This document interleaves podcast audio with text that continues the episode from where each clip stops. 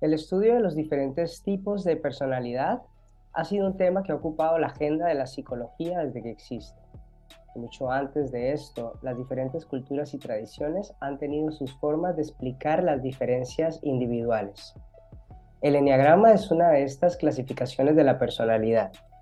Es una antiquísima teoría que se cree nacida hace más de 2000 años en Afganistán y Babilonia y transmitida por la tradición oral sufí, en su momento fue traída a Occidente a manos de Claudio Naranjo, psiquiatra chileno, especialista en teorías de la personalidad y que pasó buena parte de su vida profundizando en el estudio del ser humano.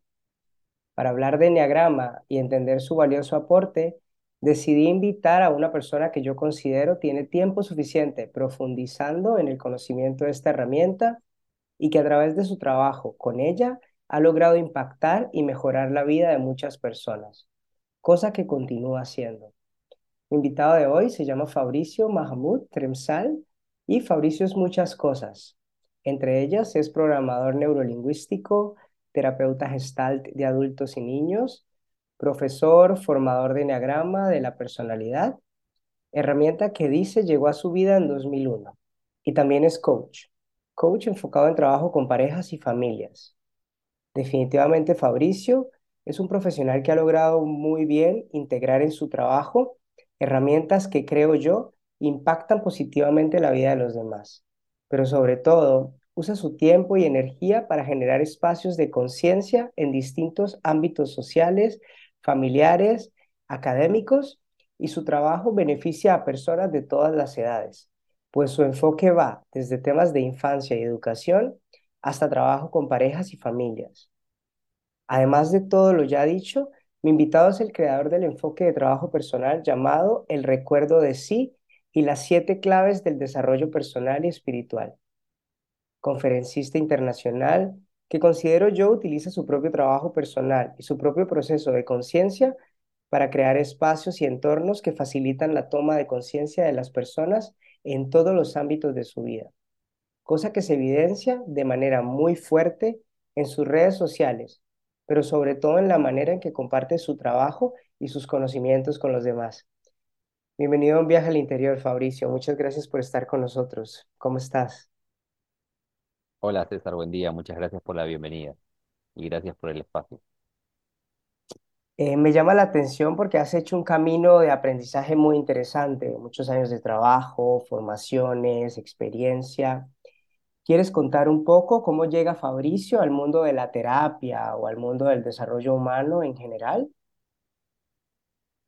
Claro, allí por el 2001, eh, en mi camino espiritual, que es el sufismo, me comentaron o conocí un maestro, de, maestro sufí, que enseñaba una herramienta que decían que podía transformar a las personas, que transformaba el yo, el ego. Entonces empecé a escuchar estas palabritas, me llamaron mucho la atención y decidí inscribirme en un seminario con este maestro, que era uno de los representantes en Argentina.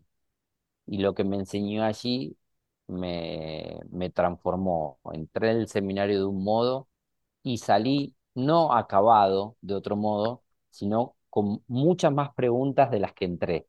Realmente lo que se cayeron en mí eran las certezas de lo que creía que era yo mismo. Y esto fue el Enneagrama Sufí. Y por ejemplo, si vamos a tu infancia, cuando tú eras niño y te preguntaban, ¿no? ¿Qué querías ser de grande o cuál era tu sueño cuando fueses adulto? ¿Tenía algo que ver con todo lo que haces ahora o era algo muy diferente? Mira, esta pregunta tiene dos respuestas. Por un lado, tuve, eh, yo digo, eh, la maldición y la bendición al mismo tiempo de haber tenido una madre que tenía muchos conflictos con mi padre y que me tomó a mí como terapeuta. Yo con 12, 13 años escuchaba cuestiones, ¿no? Como de lo que le pasaba a ella y de cómo era el, el vínculo de pareja con mi padre, que realmente no me hacían bien, no me hicieron bien, pero hoy agradezco todo eso porque fue el puntapié inicial de que en mí se formara una suerte de pequeño terapeuta o de pequeño escuchador, si se quiere, o, buen oyente de mi madre y tratar de ser un salvador. Eso trajo muchísimos, digamos, eh, dejó secuelas de herida de infancia en mí, pero a la vez yo creo que sembró la semilla de lo que hoy eh, es un terapeuta como integral como el, que trato de ser yo.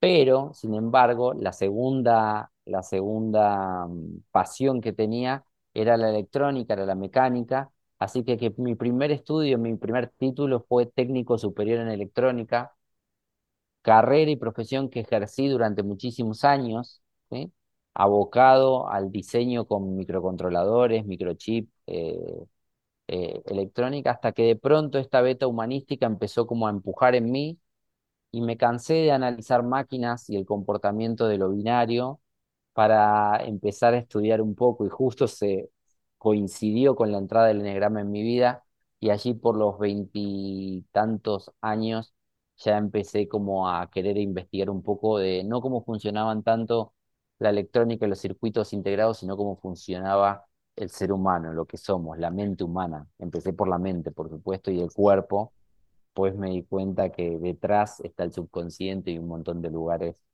súper apasionantes.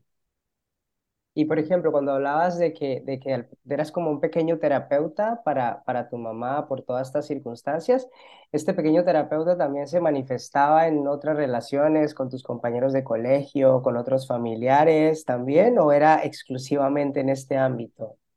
No, por supuesto, bien como cuando el complejo de Edipo y todas estas cuestiones entra con la madre, se manifestaba el terapeuta con muchas otras chicas que iba conociendo en la vida. Generalmente salía con, salía con, con, con mujeres, básicamente, el salvador, el niño salvador terapeuta de la madre. Y bueno, hasta que pude hacer consciente el patrón, durante mucho tiempo quise jugar de salvador terapéutico de las mujeres que, que la vida me ponía en el camino. Tanto con los varones no, porque con los varones era, en aquella época era, era como una cuestión más machista, si se quiere, estaba como en un entorno mucho más machista, y hablar de emociones o hablar de sentimientos o hablar de profundidad de la vida, no, no, no, no, no había mucho espacio para eso, se trataba de jugar al fútbol bien, de conocer muchas chicas y tal vez de tomar algunos tragos por la noche y ver dónde nos íbamos a emborrachar, solamente eso, así que no había mucho lugar para este nivel de profundidad. Ok, hoy, porque has, ah, trabajas con muchas cosas y tu trabajo es muy amplio, pero hoy me gustaría que profundicemos, perdón, un poco en el enneagrama. Si tú tuvieses que definir el enneagrama a un nivel que cualquier persona pudiese entenderlo, ¿cómo lo definirías? Para ti, ¿de qué trata esta herramienta? A ver, yo creo que muchas personas andamos por la vida con un, una vaga noción de sí mismo. Eh, primero vamos a empezar con distinciones muy importantes. El sí mismo. El sí mismo es la autopercepción, ¿sí? la enteropercepción, la percepción hacia adentro de uno mismo. Y la verdad que como uno se percibe muchas veces es algo un poco borroso, no, no, suele estar bien delineado, ¿no? Es como me pasan cosas, repito actitudes, repito situaciones, o repito formas de vincularme con la gente y no sé bien de dónde viene y por qué, ¿no? ¿Por qué reacciono como reacciono? ¿Por qué algunas cosas me afectan más que otras? Entonces, la generalidad de las personas, hasta que hacemos un trabajo, andamos por la vida con una vaga noción de, de mí mismo, una vaga noción de sí mismo, el sí mismo, la, la autopercepción, el autoconocimiento el enneagrama lo que tiene es como si yo te pudiera decir, César, bueno, mira, eh, voy a darte un manual de instrucciones de ti mismo. Es decir, voy a decir, César, ¿sí? Eh, siente así, y te voy a escribir precisamente lo que sientes en cada situación, y te voy a escribir precisamente cómo reaccionas ante cada situación, y te voy a escribir precisamente cómo es tu forma de conducirte por la vida, y te voy a describir precisamente cuál es la emoción que te domina, cuál es la que sale más a menudo en ti.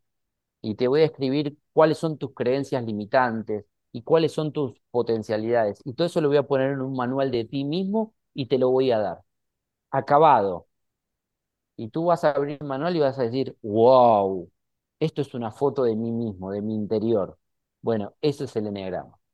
Cuando tú reconoces cuál es el arquetipo o el patrón de personalidad, el estilo de personalidad del que habla el enneagrama, tu eneatipo, dices, wow. No hay persona que no venga a un taller y diga, wow, están hablando de mí. Y contemplando que en el mundo del, del, autoconocimiento, de la terapia, el mundo del desarrollo humano, hay cientos de herramientas. Cuando tú conociste el enneagrama por primera vez, ¿qué dirías que fue lo que más te sorprendió? Obviamente ya nos has dado una explicación de esto, del manual y demás, pero a ti, Fabricio, en ese momento, ¿qué fue lo que más te sorprendió? ¿Qué encontraste especial ahí en ese manual que te entregaron? Bueno, yo había escuchado y había hecho algunos otros seminarios o retiros. Eh, venía también de hacer retiros espirituales con los salesianos, porque mi primera formación antes de ser sufí, mi espiritualidad pasaba por los salesianos, por la orden de Don Bosco. Había escuchado y tomado otras pequeñas herramientas, pero lo, como mente técnica que yo venía, acuérdate que en esa época todavía ejercía de técnico en electrónica, cuando vi el enneagrama, cuando, cuando pude ver cómo funcionaban las personas, lo que más me sorprendió, tengo que ser sincero, fue la precisión. Es decir, tenía un nivel de precisión para describir al ser humano, a los estilos de personalidad, al comportamiento y a la forma de sentir y percibir el mundo que no había visto en ninguna parte, que no había visto en ninguna otra herramienta, que no había visto en ningún otro retiro. La precisión y mi mente técnica y científica adoró esa precisión, es decir, acá no había fisura. Acá si uno entiende bien la herramienta, es increíble lo precisa que es. Y eso que somos todos seres diferentes, ¿no? El principio de individualidad igual opera, porque hay matices de cómo percibe. Pero cuando te dicen, ok, sí, ante el miedo uno reacciona atacando y otro reacciona huyendo. Pero la, la, la emoción de base es el miedo a la amenaza. ¡Wow! Y es percibir el mundo como un lugar hostil. ¡Wow! Y empieza a pegar en fibras interiores que es tan precisa la descripción que a mí me sorprendió, a mí me cautivó. Porque mi mente técnica dijo, ah, este es, este es el sistema de estudio de sí mismo, de hecho se le llama así, sistema de estudio de uno mismo, sistema de estudio de la personalidad o del carácter, más preciso que es conocido hasta el día de hoy. Y, ojo, he hecho muchísimas otras formaciones y me sigue pareciendo el más preciso. Para el estudio de uno mismo. Ahora, si tú me dices, ¿es la herramienta más precisa para modificarse uno mismo? Tal vez te diría que no. Pero para entenderse uno mismo, sí. Y es la puerta de entrada para luego poder hacer algo con eso. Entonces, hasta el día de hoy me sigue pareciendo el enneagrama la herramienta más precisa del estudio del carácter o la personalidad. Me gusta eso que dices. Bueno, cuando yo conocí el enneagrama, tuve una experiencia muy similar. Como que muchas cosas que nunca me había atrevido a decir o que, o que sabía, cuando hice el enneagrama fue como, wow, ese siempre he sido yo, pero desconocía todo ese mundo interno, ¿no? Y por ejemplo, si ya lo llevamos a, tu propia experiencia, ¿no? A estas primeras experiencias, a estos primeros contactos, ¿cuáles recuerdas hoy como esos primeros descubrimientos acerca de ti mismo y de tu personalidad, de los cuales no eras tan consciente y que gracias al enneagrama se empezaron a manifestar poco a poco? Bueno, retomando la historia de, de, lo que me pasó con mi madre, lo primero que salió en evidencia es que yo andaba por la vida intentando ser una especie de superhéroe fuerte, todo, todopoderoso, ¿no? Y en esa coraza de querer ser como eh, duro, o fuerte o, salvador, se escondía en la sombra mi rechazo a todo lo que tenía que ver con la fragilidad, la sensibilidad y la debilidad. De hecho, para mí integrar un polo femenino en mí mismo, en esto de que somos yin y yang, ¿no? Que somos masculino y femenino dentro de uno mismo, más allá de género. Eres un hombre y tienes lugares masculinos y lugares femeninos en tu interior. Eres una mujer y tienes lugares masculinos y lugares femeninos. Pero para mí, que estaba tan polarizada mi personalidad en solamente los rasgos masculinos, ¿sí? Acá no hablamos de género, hablamos de energía. ¿eh? En los rasgos masculinos de la personalidad, integrar, aceptar y hasta reconciliarme con mis rasgos femeninos que tenían que ver con la sensibilidad, con la fragilidad, con la debilidad, con dejarme cuidar, con dejarme proteger, fue todo un trabajo. Lo primero que dejó en evidencia en mí y lo primero que me impactó fue mostrarme el nivel de polarización interna que yo tenía, es decir, muy identificado yo mismo con lo masculino, muy rechazado y negado con el lado femenino interior. ¿sí? Que por supuesto, al estar rechazado, negado y dolido en la sombra, ¿dónde lo proyectaba? En las mujeres que conocía. Y entonces eran todas mujeres frágiles, débiles, ¿entiendes, no? Así funcionamos. Lo, lo que dejamos en la sombra lo terminamos buscando o poniendo afuera. Bueno, entonces, integrar ese conocimiento fue, creo que, uno de los momentos más transformadores en mi vida, porque desde el momento en que me di el permiso de no ser siempre tan fuerte y tan duro, ¿no? Y permití, por ejemplo, contactar con la sensibilidad, con la belleza, sin que en mi interior hubiera una crítica de que eso era cosa, como decía tal vez mi papá, cosa de marica, ¿no? O sea, ves cómo la infancia deja estas marcas y terminas creando estos patrones. Entonces, cuando pude entender la belleza, la, el potencial que había en la sensibilidad, en la dulzura, en la fragilidad, en dejarme querer, en dejarme cuidar, en dejarme caer en los brazos de otro para que alguien más me sostenga, fue como un potencial liberado. Lo que creí que iba a ser una especie de contaminar mi sistema fue como una liberación de mi sistema. Fue muy bonito ese momento, porque fue de verdad entender cómo el yin y el yang pueden bailar, danzar en el interior y lejos de ser una debilidad como uno lo percibe, es una potencialidad. Pero claro, mientras esos rasgos están en la sombra, uno no quiere dejarse entrar. Y así como te digo el mío, le puedo decir el del perfeccionista, por ejemplo, que es otro tipo de personalidad. ¿no? El perfeccionista anda intentando ser perfecto en la vida, no cometer errores, y todo lo que tiene que ver con, con flexibilizarse, con, con dejarse cometer errores o hacer las cosas no para 10 puntos, hacerla para 8, lo percibe con rechazo. No, ¿cómo voy a hacer eso? Si hago eso, me vuelvo un, desde el mal sentido, un hippie responsable, se dice algún perfeccionista, ¿verdad? Me vuelvo un, un que me voy a, no, las cosas no van a salir bien. Entonces hay rechazo a esa parte de sombra, pero claro, cuando un perfeccionista puede dejar entrar la flexibilidad, el permitirse el error, al contrario, se libera un potencial, tú los ves florecer. Dices, ay, qué alivio no tener que estar siendo perfecto todo el tiempo. Claro, todo lo que está en sombra nos, nos da miedo porque es desconocido en nosotros. Como te digo, el rasgo de la debilidad, como te digo, el rasgo de, de la flexibilidad, como te digo, el rasgo de la seguridad, la confianza o la inseguridad.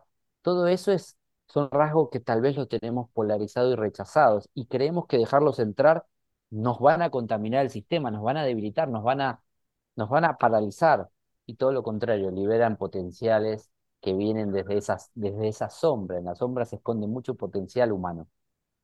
Cuando uno trabaja con una persona o cuando vamos a terapia o cuando trabajamos con un profesional en una sesión individual, es mucho más fácil, creo yo, eh, hablar de estas cosas o que surjan estas cosas. Pero a nivel de trabajo con grupos, personas, equipos, y trabajamos todo esto que estás diciendo, todo esto que sale a la luz y esto que mm, sí, no quiero parecer tan perfeccionista, pero lo soy. ¿Cuáles son esos primeros descubrimientos más comunes o, o cómo, cómo cómo, cómo se trabajan o cómo fluyen a nivel de grupo estos descubrimientos versus a la vez estas personas que tal vez puedan tener rechazos o negación de no soy así, cómo se gestiona eso o en un equipo cómo, cómo se integra sin que rompa la dinámica. Me genera mucha curiosidad. Bueno, si bien he trabajado en empresas y en compañías, en equipos de trabajo, quiero decirte que no es mi área de expertise. Mi área de expertise sí son los grupos de desarrollo humano, los grupos terapéuticos, los grupos de enneagrama. Sí, es buena la pregunta porque, claro, cuando uno está solas con un terapeuta, es como el vínculo de pareja terapéutica, ¿no? En este caso. Entonces hay una cierta intimidad que uno puede permitirse si se establece que el terapeuta del otro lado es bueno, y un buen terapeuta es, te acepto con lo que eres, te abrazo y hasta te quiero o te amo con lo que eres, ¿no? Este es el vínculo terapéutico y es un amor terapéutico, no es el amor de pareja. Entonces, cuando uno siente que el terapeuta lo entiende y lo toma tal cual es, no lo critica, uno tiende a abrirse a estos rasgos y la terapia empieza a ser muy efectiva. Eso es en el uno a uno. Pero en lo grupal, claro, está la mirada de mucha gente y tiende a ser eh, donde el patrón de personalidad sale más, eh, ¿cómo decirlo?, más a la defensiva, por ende se activan todas nuestras herramientas y todas nuestras corazas defensivas y emocionales. Justamente esa es la riqueza, que en los grupos humanos trabajamos al revés. En lugar de trabajar desde la intimidad, generamos un terreno en el grupo que sea de seguridad psicológica, es, que, es decir, que nadie se va a sentir atacado, agredido, se establecen ciertas pautas de seguridad y luego trabajamos justamente desde el personaje. ¿Ves qué te produce, eh, no sé, César? Ay, no, lo veo a César y me parece que es, no sé, un, un, loco bárbaro. Ok, ¿y qué te produce eh, eh, tal otro? Y, en la interacción empezamos a hacer espejo. El trabajo en grupo es un trabajo de espejos. Que te espeja César, que te espeja Fabricio, que te espeja eh, Juana, Julieta, ¿qué te va espejando cada uno? Y en eso vamos descubriendo por qué de César veo lo que veo. ¿Por qué no veo otra cosa? ¿No? Entonces, en el grupo escucho que Fabricio ve de César que, se, que tiene pelo largo y le llama la atención eso, y otro ve de César que tiene mucha sensibilidad, y otro ve de César que es muy introspectivo. ¿Y por qué cada uno particularmente hace un recorte de César muy particular? Bueno, eso habla de mí, no de César. Que yo haya visto el pelo largo tiene algo que ver con mi relación con el pelo largo, por ejemplo, ¿no? Y que el otro haya visto la sensibilidad tiene que ver con su sensibilidad.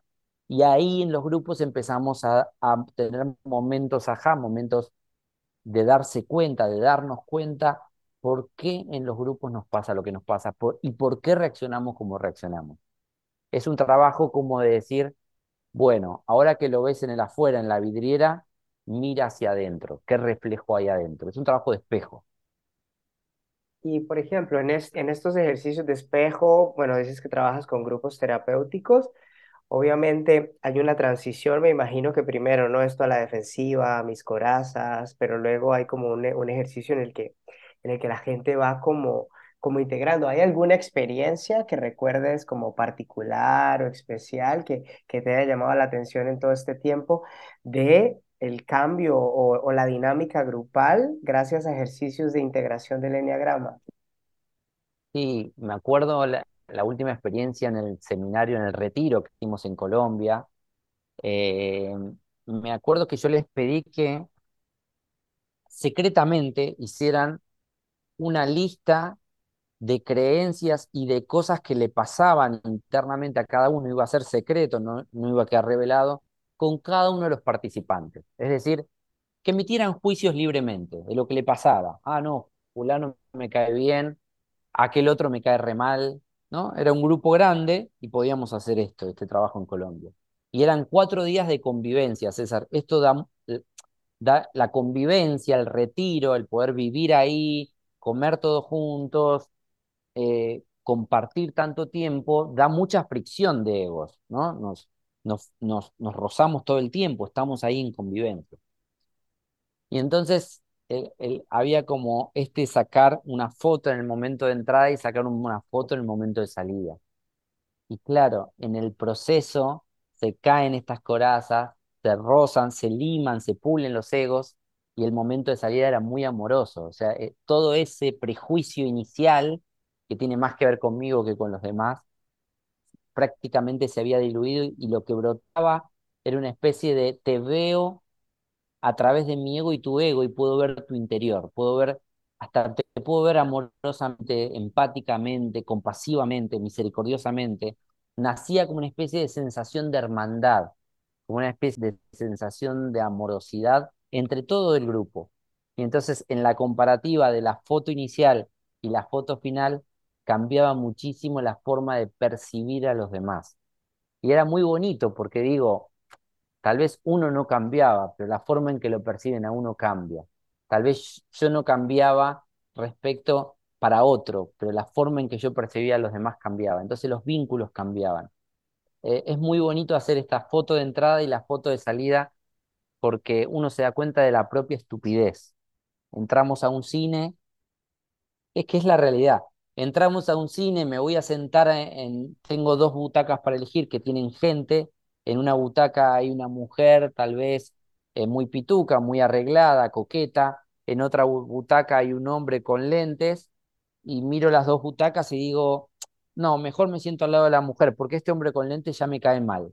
No, no lo conozco y nunca hablamos una palabra, y uno ya tiene un juicio. Se dice que el cerebro tarda, creo que medio segundo en emitir un juicio de cualquier cosa. Y, y esto es una estupidez total, ¿no? O sea, andamos por la vida percibiendo cosas y sintiendo sin siquiera tal vez la persona haber abierto la boca, ¿no? Y, y encima nos lo creemos como real. Entonces, bueno, como el ejemplo del cine pasa un poco en la vida, ¿no? Emitimos juicios sin siquiera saber la historia ni, ni conocer en profundidad a la persona. Claro, por supuesto, es como tal, lo tenemos tan normalizado, tan aprendido, que vamos por la calle juzgándolo todo, que no podemos estar en silencio ni mental ni verbal. Cada vez que vemos algo ya queremos emitir un juicio, una crítica, una opinión. bueno, en eso, César, permíteme agregar que el eneagrama es muy bueno para comprender no solo a uno mismo, sino a los demás, el funcionamiento de los demás. Porque por supuesto, cuando tú haces un curso de eneagrama y aprendes todos los estilos de personalidad, lo primero es mirar para adentro, pero inevitablemente va a salir una especie de, eh, de detectar cuál es el estilo de tu mamá, de tu papá, de tu pareja, de tu hermano, de tus hijos, sale instintivamente, es como, es hasta divertido el juego de sacarle la etiqueta, no está bien, pero todo el mundo lo hace. Y entonces, y entonces en eso decís, bueno, ah, con razón no me puedo entender también con esta persona, porque, claro, yo soy excesivamente flexible y esta persona es excesivamente temerosa de los errores. O yo soy extremadamente seguro y esta persona es extremadamente insegura en su, en su interior, puja el miedo. Claro, entonces por eso me parece que le da vuelta a todo. No empieza a generar entendimiento de cómo funciona y cómo funcionan los demás respecto a eso. Entonces los vínculos empiezan a tener otro nivel de comunicación y otro nivel de entendimiento.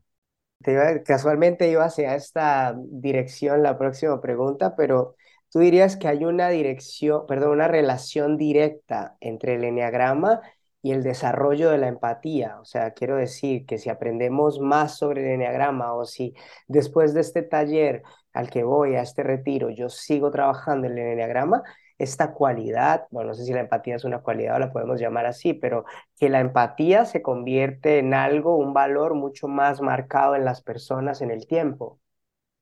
Totalmente. Yo creo que el eneagrama es un lindo gimnasio para la empatía. porque desde el momento en que uno ve las propias limitaciones y luego de cada rasgo caracter- caracterológico, de cada rasgo de personalidad, uno también ve cómo es la maquinita que funciona adentro, uno ya no puede ver con el mismo nivel de crítica a los demás. Al menos no si entiende en profundidad lo que es el eneagrama. Desarrolla la empatía naturalmente porque primero estoy viendo cómo funcionan mis propias limitaciones. Entonces no puedo señalar al otro simplemente. No puedo salir a señalar al otro porque las estoy viendo en mí. Y entonces en eso también puedo empezar a entender las limitaciones de los demás. La empatía es algo que, es un lindo gimnasio que el eneagrama trae como, como efecto secundario, llamémoslo. Y por ejemplo, si cuando una persona va a un taller de estos, bueno, he tenido la oportunidad de hacer algunos no de enneagrama, pero en general este tipo de talleres o retiros, pero tú les recomiendas a las personas o hay algún tip o algo que pueden hacer para eh, lo que se logra en el taller o lo que aprenden o lo que funciona, tratar de mantenerlo y seguirlo alimentando en el tiempo. Bueno, esa es la diferencia tal vez entre un taller intelectual, que puede ser que tiene mucha teoría y tiene alguna práctica, pero y un taller vivencial de Enneagrama. En el Enneagrama nosotros trabajamos en tres niveles. trabajamos en el nivel visceral o en el nivel instinto sexual motriz, en el nivel cuerpo físico, trabajamos en el nivel emocional y trabajamos en el nivel intelectual. Es decir, cuando entra un conocimiento, un darse cuenta a nivel cognitivo, a nivel intelectual, lo hacemos vibrar a nivel emocional. ¿Cuál es la emoción de base? Y luego lo hacemos sentir en el cuerpo, cómo son esos bloqueos o esas emociones sentidas en el cuerpo. Cuando tú haces la integración de los tres centros, el centro físico, el centro emocional y el centro intelectual, en la experiencia de aprendizaje, se graba fuego. Es como un sello interior no es un aprender académicamente, no es un aprender mentiendo intelectualmente, no, es mentiendo intelectualmente, me percibo emocionalmente y me siento físicamente. Cuando ese darse cuenta, ese percatarse, ese momento ajá, tiene de los tres niveles, me entiendo, me siento emocionalmente y me percibo físicamente, se graba como una experiencia interna que atraviesa los tres centros y es muy fuerte el aprendizaje, o sea, genera cambios neuroemocionales, neurofísicos, neuro, neuro, neurocerebrales. Entonces, las rutas ahí ya quedan marcadas. Uno tiene que de verdad salir y olvidarse todo realmente para que esto no deje mella. Y así todo deja mella, porque una vez que lo ves, ya no eres eh, ignorante a eso. Es como se te corre el velo de la ignorancia y no puedes dejar de verlo. Es como es tan acabado el entendimiento que dices, ok, ya está, ahora lo veo y no puedo dejar de verlo. Es como cuando uno dice, me voy a comprar un, un Fiat y no deja de ver Fiat en la calle. Es como, ya está, una vez que entró, es como todo, todo golpea en el mismo lugar. Con, esa explicación que acabas de dar, estoy, ya, ya estoy pensando, yo creo que voy a ir a tu próximo taller, me, me ha generado mucho, mucho interés, mucha curiosidad. Cuando yo preparaba esta charla contigo, me vino como una, una frase a la, eh, a la cabeza, que es una frase de Gandhi que me gusta mucho. Y él decía algo así, como si quieres cambiar el mundo, cámbiate a ti mismo, ¿no? Porque el enneagrama es conmigo, pero hay otras personalidades. Para ti, ¿Cuál es el poder de esta reflexión? Completamente de acuerdo. De hecho, la completo con otra que decía Gurdjieff, que fue uno de los que trajo el eneagrama a Occidente. Gurdjieff lo tomó de los maestros sufíes en Oriente y lo abrió en Occidente. Y él decía, tu nivel de ser atrae tu realidad. Es decir, del modo en que tú estás siendo en tu vida, va a atraer las circunstancias de tu realidad. Y sea o no, porque esto puede decir, bueno, pero eso es un poco mente mágica, ¿no? Si yo cambio el forma que soy, mi realidad cambia. Y lo creas o no, o lo creas como una mente mágica o no, está demostrado de la neurociencia que en realidad no vivimos en el mundo real. Vivimos en un mundo introyectado, es decir, en lo que nos contamos y lo que nos decimos acerca de la realidad. Y entonces, si yo cambio mi modo de ser, cambia mi narrativa, mi guion de vida, cambia lo que me digo de las cosas, de las personas y de la forma en que vivo. Y cuando cambia el escenario lingüístico, el escenario de lo que me digo, cambia mi forma de percibirlo. Y cuando cambia mi forma de percibirlo, percibirlo cambió mi realidad. La realidad que está allí afuera, de hecho, no es como la percibimos. No existen los colores. El color rojo es vibración de fotones, no existe el rojo. Existen partículas, fotones vibrando. La música que escuchamos, el canto de un pájaro, no existe. Existe vibración de aire que, nuestro oído percibe como sonido. El sabor del café no existe como tal, son reacciones químicas que se producen en nuestra boca y los neurotransmisores. Entonces, realmente no, no hay una realidad allí afuera sino que es lo que nos decimos, lo que nos contamos y la forma en la que percibimos. Entonces, cambiando nuestro nivel de ser, nuestra forma de ser interior, cambia la forma en que percibimos nuestra realidad y termina cambiando nuestra realidad. Eso que acabas de decir me hace pensar un poco, recuerdo cuando estaba en una formación de PNL que decían algo así como que hay una nube en el cielo y mil personas miran esa nube y la misma nube que es idéntica es una nube diferente para cada una de las mil personas, ¿no? Entonces me imagino que, que tiene que ver un poco con eso. Con respecto, otra parte de tu trabajo que me llamó mucho la atención es que trabajas mucho con parejas y familias. Esto es, ¿no? El enneagrama soy yo, me conozco a mí, esto es dinámicas, parejas, familias. ¿Cuáles son los retos más importantes que tú identificas en el trabajo que se hace ya en dinámicas familiares y estas dependencias, estos vínculos? Bueno, a ver, a nivel familiar, trabajo mu- mucho lo que tiene que ver con la, con el sistema familiar, es decir, las dinámicas que se producen, lo que se llama psicología sistémica, las dinámicas que se producen entre los vínculos familiares. ¿Para qué?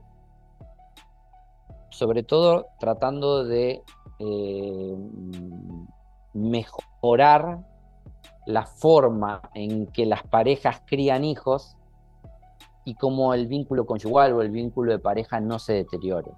Esto es la parte de pareja. Y en la parte de lo que es infancia, adolescencia, cómo tener una crianza más consciente, es decir, algún tipo de rasgo de personalidad nuestros hijos, nuestras hijas van a tener. Van a tener un estilo de personalidad, van a tener un ego, van a tener un yo psicológico, van a tener un carácter. Pero es que no es problema tener un carácter, es eh, inherente a ser humano. eh, porque algunos, algunos padres, madres, luego del enneagrama, me dicen, bueno, ¿cómo hago para que mi hijo no tenga ningún, ningún ego, ningún yo, ningún eneatipo? Yo le digo, eso es imposible, algunos van a tener. Entonces, ahora, es que no es problema tener un ego, tener un yo. El problema es cuando los bordes del ego o del yo se rigidizan. No es problema tener un carácter, sino cuando mis bordes del carácter se vuelven rígidos, es decir, se vuelven fijos y no puedo salir de ese patrón de personalidad.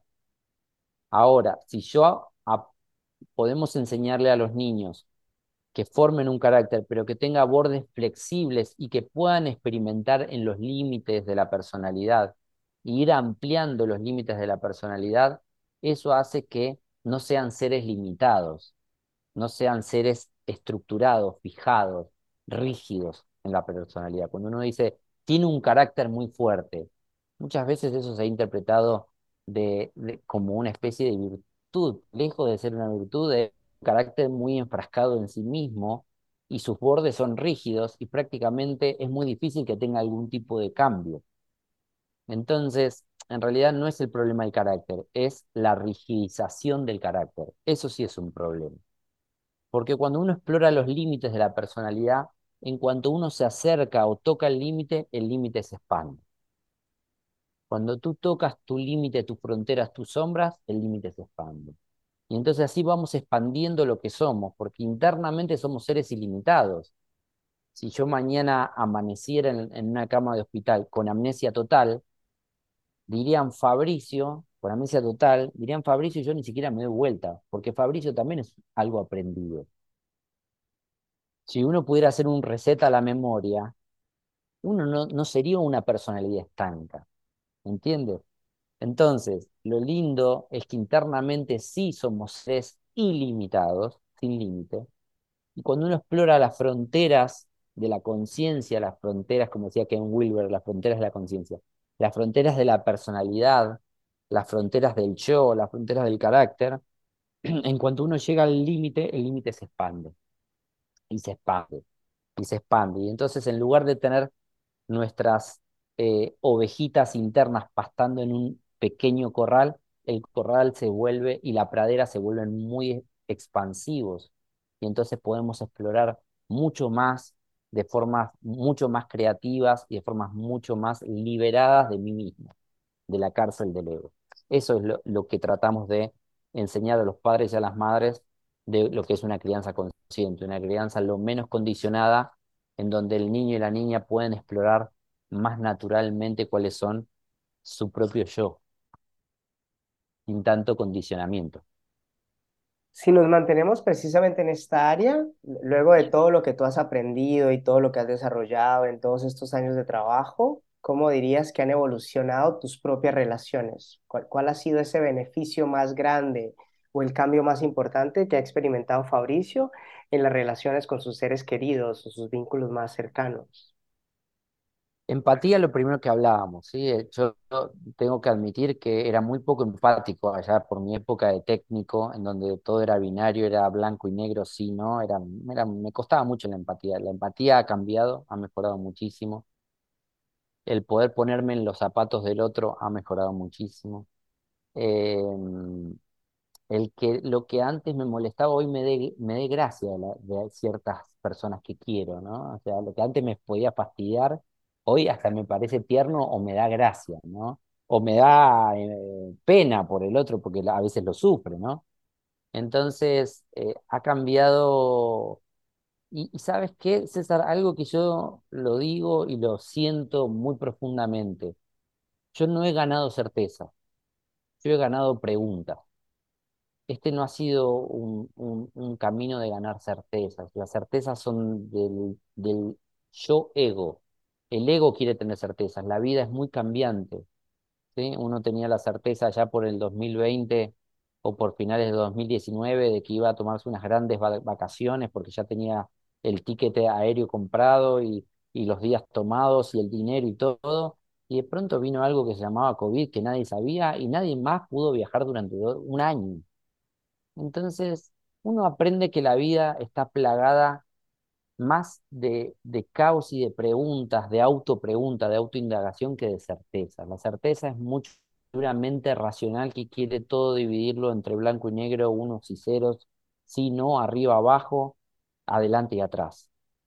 Y, lo que he ganado son muchas más preguntas, preguntarme, cuestionarme, ¿no? ¿Quién soy? ¿De dónde vengo? ¿Por qué hago lo que hago?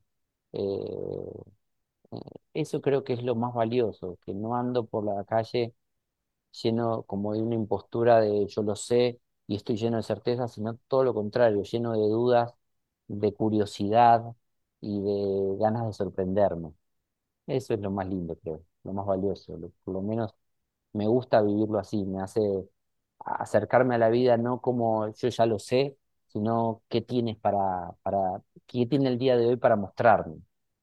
Qué interesante eso que hablas de la curiosidad, porque me, me gusta mucho, es como la manera en la que lo planteas, que a veces estamos como, como que esas preguntas que a veces nos pasan, que son más desde la autoexigencia y desde por qué no lo hice diferente, o estos cuestionamientos que más bien suelen ser como una tortura, llevarlas a la curiosidad, ¿no? Eso me gusta mucho, eso que acabas de decir.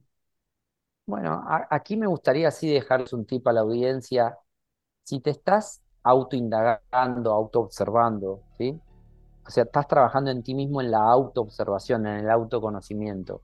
Y es una autoobservación o un autoconocimiento que sale con mucha crítica interna, con mucha juzga, con mucho juicio interior y con mucho maltrato, no ese es el camino. La autoindagación, la autoobservación es, em, es un lugar de observación neutra.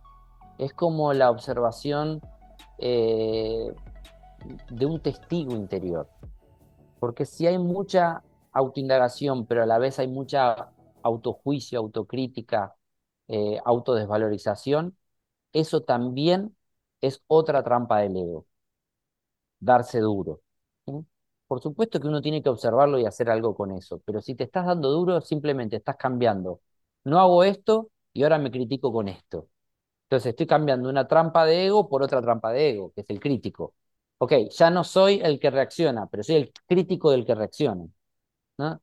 En definitiva, el testigo interior tiene que ver, hacer un zoom interior como un macro y ver la reacción y el crítico interior a esa reacción, y lo que me digo y cómo me machaco. Eso es la verdadera autoobservación. Veo un componente del ego y veo otro componente del ego. Veo un rasgo del yo y veo otro rasgo del yo que lo critica.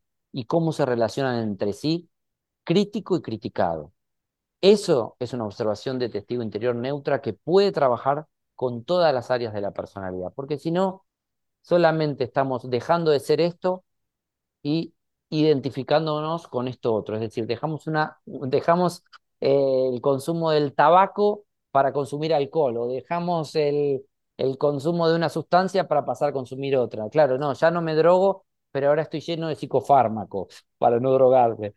Entonces digo, es reemplazar una cosa con otra. Al principio está bien, pero no es el, el, trabajo acabado. El trabajo acabado es el testigo interior que no juzga los mecanismos internos, sino que los va trabajando y disolviendo con amor, con aceptación, con entendimiento, con conciencia. La misma luz de la conciencia va disolviendo los mecanismos de sombra.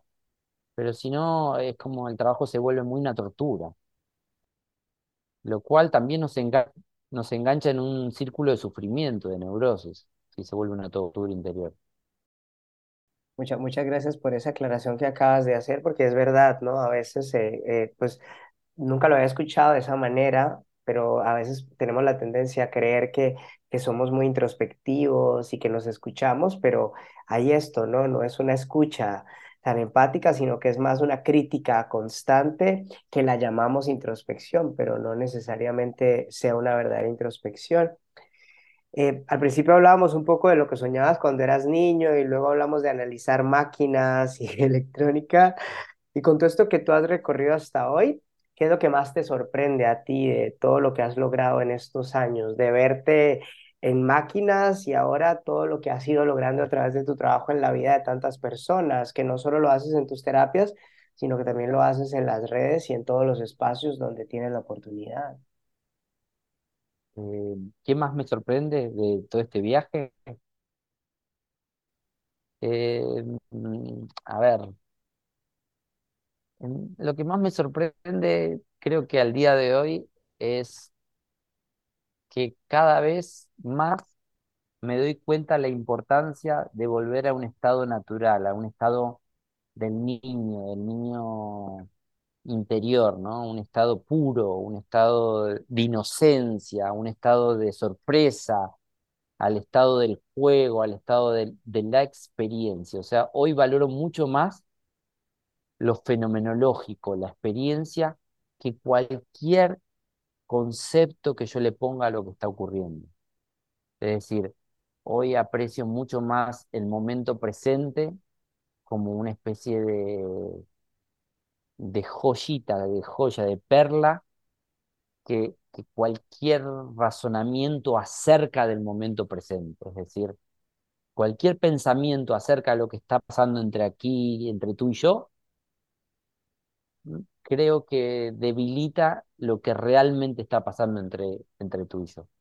Entonces, en este momento presente. Entonces, creo que lo, lo, lo, que más me gusta del día de hoy es cómo ir sintiendo ese sabor instante a instante de, una, de, de intentar, porque no siempre me sale, de intentar transitar la vida, de intentar transitar la vida con una especie de cuenta en blanco, con una especie de papel en blanco, con una especie de cuenta en cero. y Me acerco al siguiente instante como un papel en blanco y, confío que el instante va a escribir lo que tenga que escribir. Pero no es un, una hoja en blanco, no es una hoja que ya viene escrita previamente. Y entonces evito en mí mismo, por ejemplo, juzgar la situación, juzgar las personas con mi propio pasado. No, César se parece a otro entrevistador que me entrevistó el año pasado y me acuerdo que en ese... No, no, no, no, no, no. César es César y este momento es único. ¿no? Y, me tomo este café y el sabor de este café no es el sabor del café de ayer, es el sabor de hoy, ¿no? Porque me encuentra de un... Entonces se abre una especie de, de, de saborear constantemente el ahora, el ahora, el ahora. Y eso creo que hasta se vuelve adictivo porque es muy hermoso, es como eh, no contaminar lo fenomenológico, no contaminar el ahora, no contaminar el presente con toda mi anécdota, con toda mi historia, con todo mi pasado, porque realmente, más allá de lo anecdótico y de la experiencia que puedo acumular, el ahora es el ahora. Y tiene sus reglas particulares. El ahora funciona en el ahora y tiene solo reglas de la hora, no son reglas del ayer. Y entonces tal vez siempre me va bien con las, con el Zoom y siempre me... Y hoy toca bloquearme y no saber qué decir. Y bueno, es el ahora, tiene sus reglas. O tal vez lo contrario, siempre no me salen las palabras y hoy me salen y fluyen. Es que no lo puedo condicionar el ahora, no lo puede, el ahora tiene sus reglas particulares. Y, estar con esa sorpresa y con, ese, con esa avidez de sentir el sabor presente. Y el encuentro contigo es un encuentro contigo especial, único y diferente con el de cualquier otro. Y el próximo será también especial, único y diferente. Pues Fabricio, muchísimas gracias, muchísimas gracias por tu apertura, sobre todo por tu generosidad con todo lo que nos has compartido hasta este momento. Me llevo muchísimas cosas.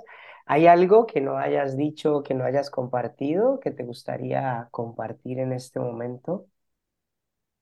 Eh, sí, hay muchísimas cosas que no he dicho y no he compartido. como, la, como la vida misma. Muchísimas cosas. No, simplemente César, agradecerte, agradecerte por lo atinado de tus preguntas, por, lo por la profundidad de tu espacio, de lo que investigas.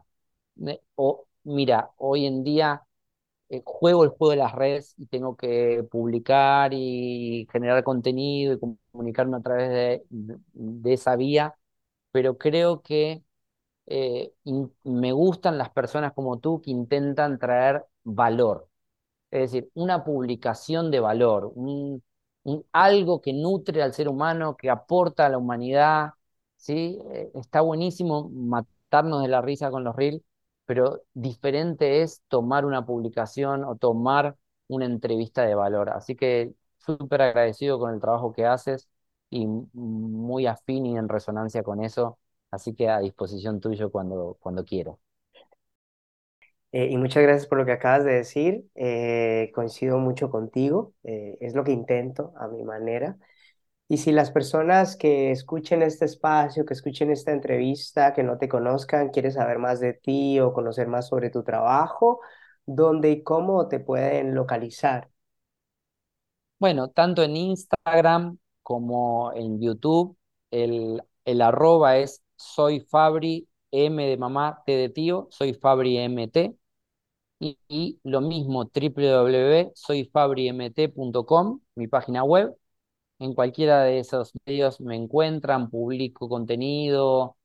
Si bien me cuesta la, tecnología y toda la cuestión esta porque genera mucha contaminación visual, pero bueno, eh, intento publicar contenido de valor como haces tú Así que bienvenidos a sumarse a mis redes, bienvenido a verme por el canal de YouTube.